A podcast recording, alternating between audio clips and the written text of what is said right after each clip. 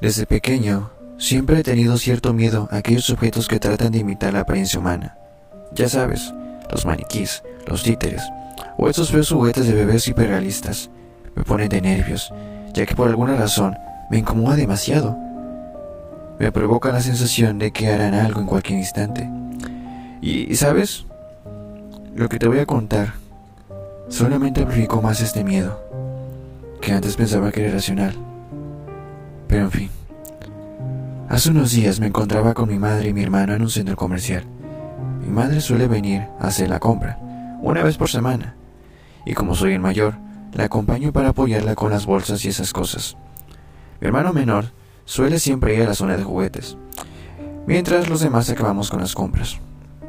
Sin embargo, ese día fue diferente. Él sí fue a la zona de juguetes, pero al poco rato, él volvió corriendo hacia mí con una cara aterrada. Me dijo que había un hombre parado que lo incomodaba mucho. En principio me pareció una tontería, pero, en fin, su mirada decía que sí tenía miedo, así que debió haber visto algo. Por lo cual me decidí a echar un vistazo. Lo que vi me desconcertó de una forma muy horrible.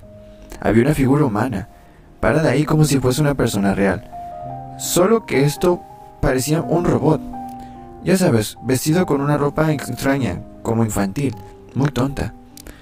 Pero lo desconcertante aquí no era la ropa, era su cara. Una cara vacía e inanimada, como si fuera una especie de ser desconocido que se esforzara por intentar imitar lo que entiende por una persona. Además de esto, él se movía con unos movimientos rígidos y robóticos, acompañados de una voz muy chillante que sonaba muy aterradora. Grabé un poco de ello, así que si quieren escucharlo, quédense a escuchar esto y denme su opinión.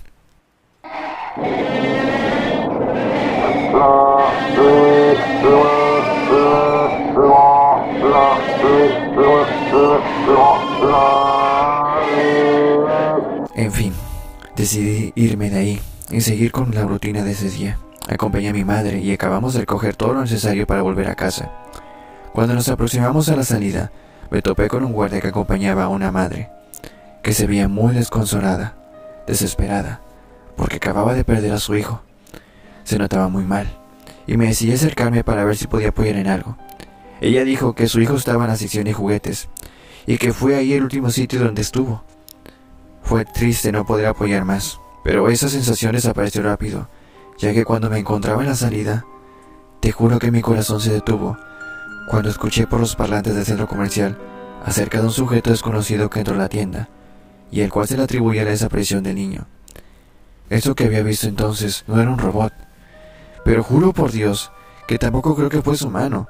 Solo recordé aquel instante, abracé a mi hermano con todas mis fuerzas, y solo pensé en que debíamos volver a casa pronto.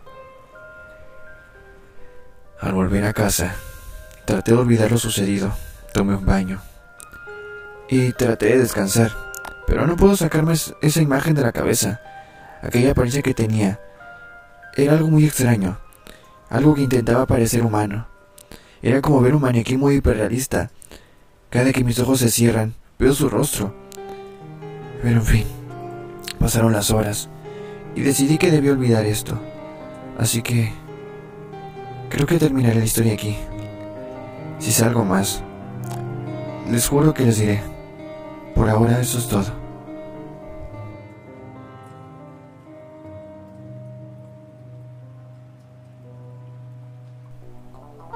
Tengo mucho miedo. Mi hermano menor gritó y mi madre corrió a la habitación a acompañarlo. Hace unas horas vimos al otro lado de la calle esa cosa. Está observando hacia nuestra casa. Tiene unos movimientos muy antinaturales. Mi madre ya llamó a la policía y ellos vienen en camino. No, no sé qué hacer, solo quiero que esto acabe. La policía llegó hace unos momentos y esa cosa se esfumó. Al parecer, no fuimos los únicos que lo vimos. Los vecinos quedaron fríos cuando también lo vieron. Se hizo una búsqueda masiva, pero no hubo rastro. Son las 7 de, la mañana y la policía encontró algo cerca de nuestra casa. En la ventana que da mi cuarto encontraron lo que parece ser un traje hecho de piel. Aquello que vestía esa cosa no era un traje, era lo que alguna vez fue el cuerpo de alguien. Son las 3 de la mañana. Los vecinos marcaron a la policía. Está fuera. Está afuera otra vez, pero está vistiendo ahora la piel del niño que desapareció aquel día.